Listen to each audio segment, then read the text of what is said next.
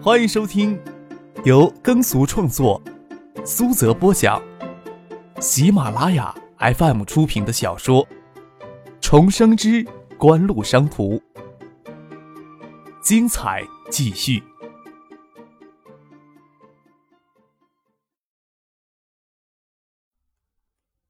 第六百七十九集。新梅园又不归华东区或者高新区管辖，陈一章与陈桂春凭什么对老子吼这么大声呀？陈福志也没有时间跟他抱怨，压着声音说道：“陈炳德的电话。”说罢，手挤了挤脸，让僵硬的脸上松软一些，也容易挤出笑容来。拿着手机朝张克他们走过去。王健林愣在那儿，都些发懵了，不过还心存侥幸，心想他姐夫应该能摆平关系。大不了到时候破费一些，跟在陈复志后面，想着先将态度软下来。两枚新梅园派出所的民警，以及短发青年，还有长林公司这些一起出差、差不多到北京回来的职员，这时候都知道对方的来头真的很大。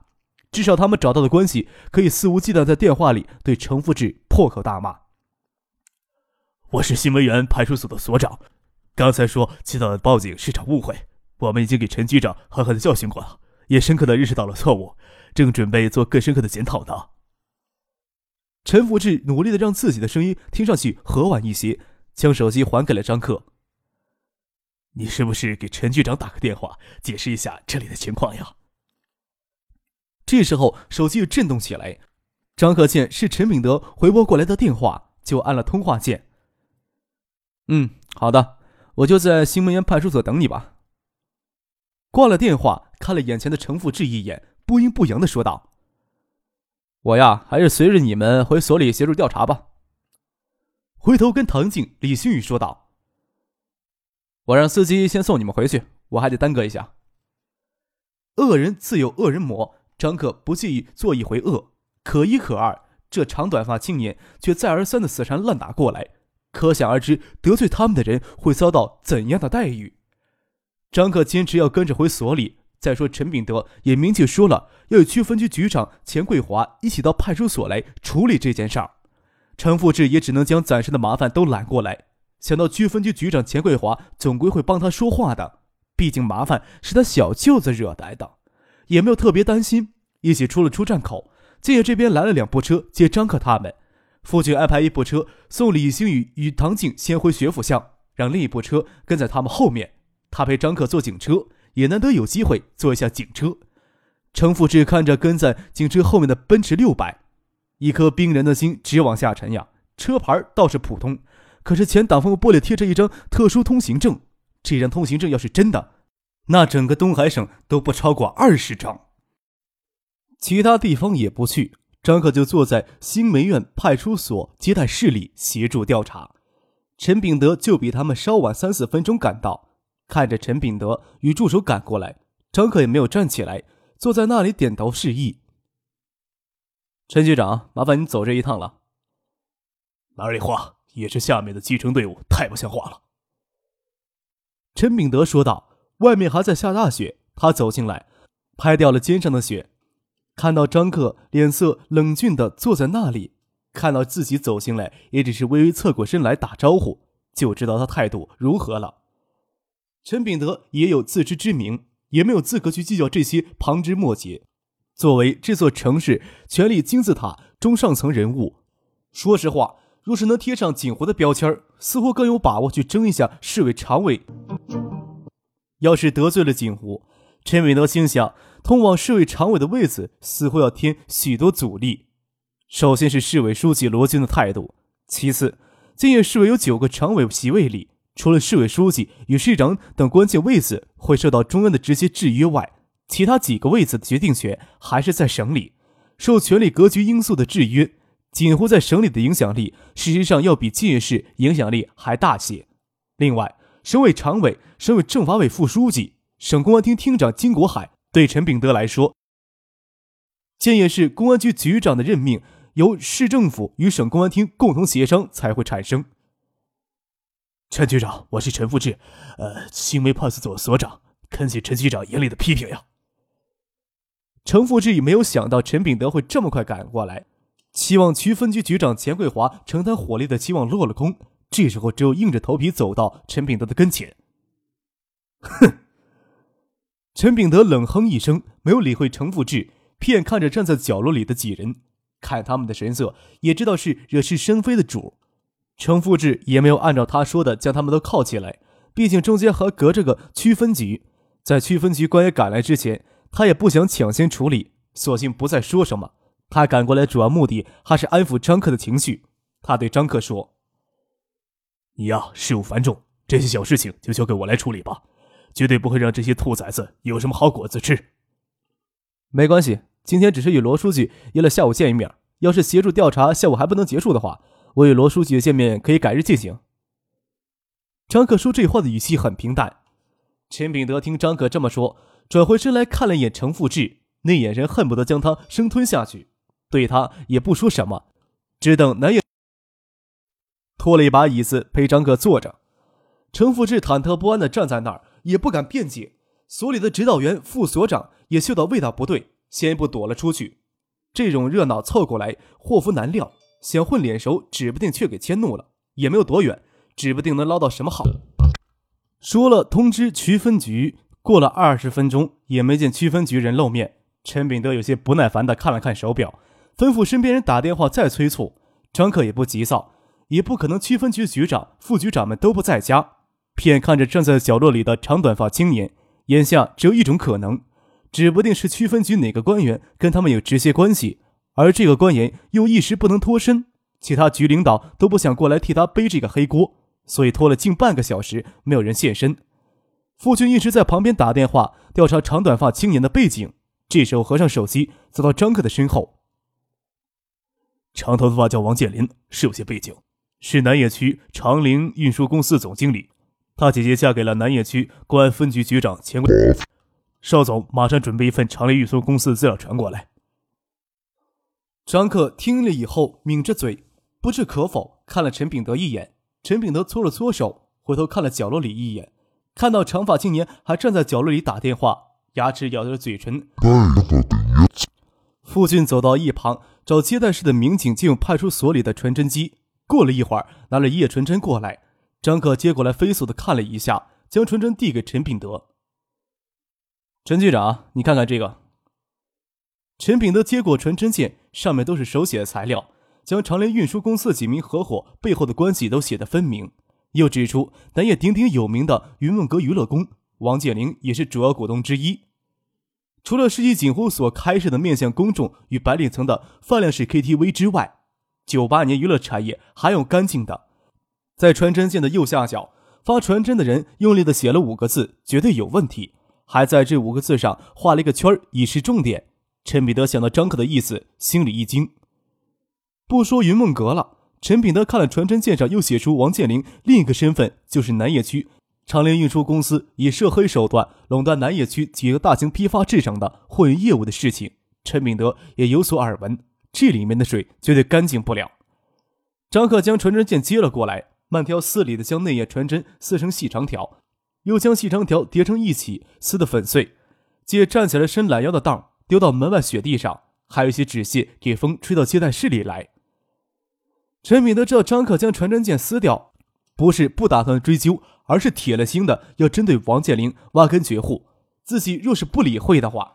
那他就会将差不多传真的内容拿给王维军或者罗军看。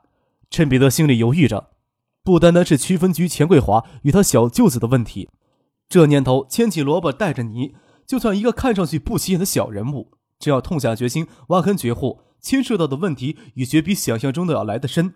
就算钱桂华也主要归南野区区委政府管制，市局在业务指导可以，在人事上的干预权限还是受到限制的。陈炳德实际无法这时候就表态，好在张克这时候也没有逼着他就表态，神色如常的坐回原处。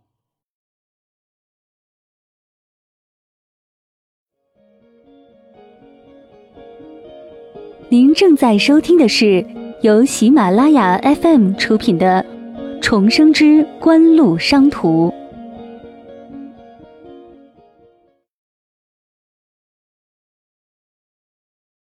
这时候，钢化玻璃门给人从外面推，黑脸肥胖的钱桂华满头大汗的疾步走了过来，看着他满头大汗的样子，还以为外面是炎炎夏天呢。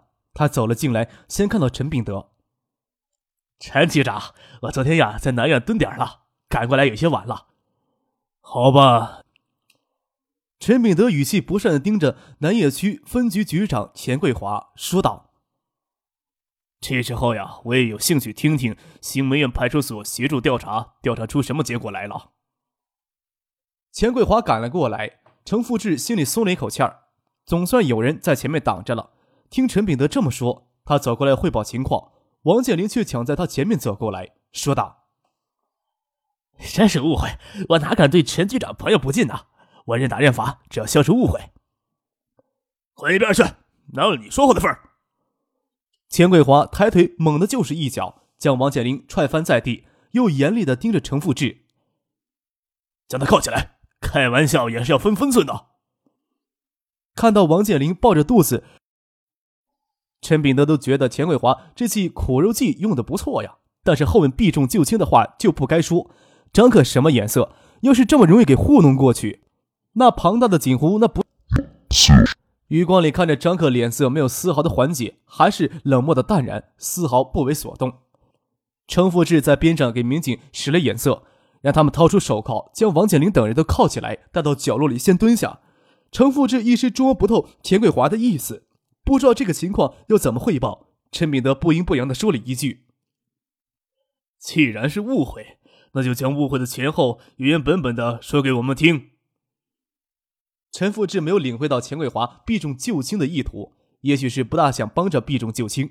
对方将陈炳德揪了起来，对陈炳德没有什么好脸色，嫌来头更大，更不好惹。陈富志原原本本的将他所了解情况都说了出来。说起来还是红颜真是祸水，要不是王建林看到娇媚绝艳的李星宇起了色心，哪里会生出这么多事儿呀？要不是色迷了心窍，明知道对方也是做得起软卧包厢、出门有随行人员的角色。就算吃点亏，又怎么会如此的死缠烂打呢？李星宇与唐静在车站里就先回去了，陈炳德没有见到。他听程福志在那里汇报，眉头始终皱着。男人，特别是有权势的男人，除了权势之外，也只有女人，绝不容其他人觊觎。特别是像张克这样二十岁刚出头的青年人，对女人独占心更强。动他的女人，简直是犯他最大的忌讳。陈炳德心里这么想着。听到王建林接受两次教训，还要死缠烂打，心里都不再对他可怜了，一点眼色都没有呀。张可要是真的容他，那还真是太好欺负了。见钱桂华到这里之后，始终没有主动向直接受害人张克询问，心想他还真是想避重就轻了。等陈富志汇报完，钱桂华问陈炳德：“陈局长，你看怎么处理啊？”钱桂华问陈炳德怎么处理。陈炳德看了看新梅园派出所陈富志一眼，厉声的说道：“新梅园派出所出警存在严重问题，这次出警的又是新梅园派出所所长领队，是不是先让他停职接受调查？下一步如何处理？你们区局的班子商量，拿个主意出来。”程富志都傻在那儿，万万没有想到，竟是他成了替罪羊，微张着脸，都忘了要替自己辩解。或许也知道他的任何辩解都是无力的。在陈炳德面前，小小的新闻园派出所所长似乎并没有辩解的资格。钱桂华并不介意牺牲掉程富志，再说停职可以复职，当然给陈炳德一个交代也是必要的。不过，就算开出公职，等风声过了，还是可以安排相当的岗位予以弥补。关键是要将事情处置权抓在自己手里。见陈炳德似乎也没有纠缠下去的意思，钱桂华朝旁边的民警招了招手，问道。李秋生他人呢？怎么不在所里啊？你去将李秋生给我叫回来。李秋生是派出所指导员，要停程富志的职，派出所的工作就由李秋生全面负责。李秋生人没有离多远，接到电话通知就赶了回来，也就五六分钟的事情。这五六分钟足以让钱桂华与区分局的其他党组成员电话联络下通下气儿。等李秋生赶回来，钱桂华口头就宣布停了程富志的职，让他等待接受调查。又觉得这样处置稍嫌不够，又气急败坏地指着舅子王建林与他几名惹是生非的手下，吩咐李秋生：“他们几个恶意报警，意图报复，都送到区局去行政拘留关押起来。这边吩咐完了，才敢去看陈炳德的脸色。陈炳德微微颔首，也不说什么。张可看着地上还有些纸屑在飘，踩住一些，脚下轻轻的捻了捻，跟陈炳德说道：“那我就先走了。今天呀是新年第一天，陈局长也不要太辛苦了。”也没有看钱桂华一眼，只当他不存在。我这个位子呀是没有节假日概念的。陈炳德送张可离开。钱桂华要跟着出去，给陈炳德的眼色治理住。走出了新梅院派出所的接待室，张可抬头看了看，还是飘雪的天空，浅色的云层有些微微发白。等车从派出所的院子停车场开了过来，他与父亲先后钻进车里，绝身而去。钱桂华没有机会看到张克在借这座奔驰六百，自然也没有将托关系将陈炳德找来的青年与锦湖幕后的主人联系起来。程富志只当自己成了牺牲品。也不会提醒他这些细节。在新梅院派出所也没有耽搁多少时间，张克大概比唐静、李星宇他们晚了一个小时回到学府巷。雪没有停，学府巷街外的学生很多。元旦又逢瑞雪，街上人颇为兴奋。张克则直接回了公寓，进了门，看到孙静萌、魏兰跟唐静、李星宇或蜷腿或抱腿坐在沙发上说火车上发生的事情，总是没有一个正正经经的坐着说话的。幸好，无论是李星宇还是唐静都没有兴趣将那台水机的事情说出来。怎么处理的？这么快就回来了？孙景萌回过头来，疑惑的看着张克。还能怎么处理呀？派出所所长停职接受调查，惹是生非的行政拘留。张克手撑到腰后揉了一揉，说道：“在派出所呀，装模作样的坐了一个小时，腰呀都快酸死了，谁帮我揉两下呀？”这么说着，就要挤到魏兰与孙锦萌中间去。你敢过来占我们便宜？孙锦萌光着脚丫子抬起来就朝他踢过去。张可忙闪到唐静身边，挨着唐静而坐。见孙锦萌这么反应，他倒是放宽了一半的心思。就这么便宜他们了？魏兰觉得有些不可思议。缓兵之计吧。唐静疑惑的看了张可一眼，问道。张克笑了笑，轻轻拍了拍他的头顶，肯定他的猜测。大概是受到家庭影响，唐静的心思细腻而缜密，官场上的一些伎俩也容易较为看透。张克又想，这对自己来说似乎不能算什么好事儿。整个的不是张克在使缓兵之计，而是陈炳德在使缓兵之计。要是真这么轻易就放过去，张克何苦在派出所连暖气都不打足的派出所接待室冷板凳上坐一个小时呢？随便一个电话就能起到这样的效果。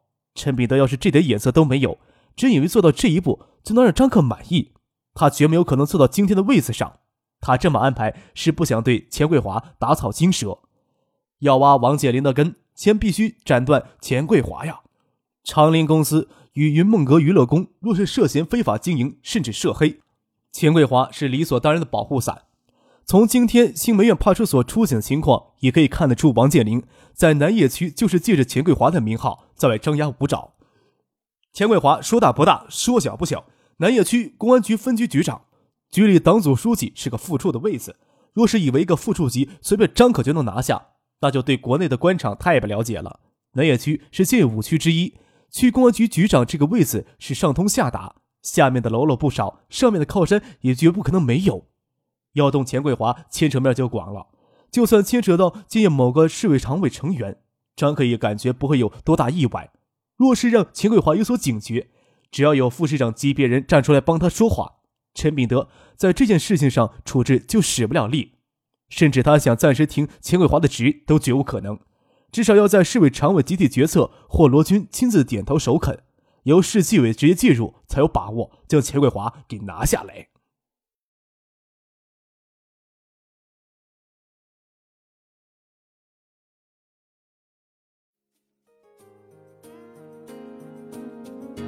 听众朋友，本集播讲完毕，感谢您的收听。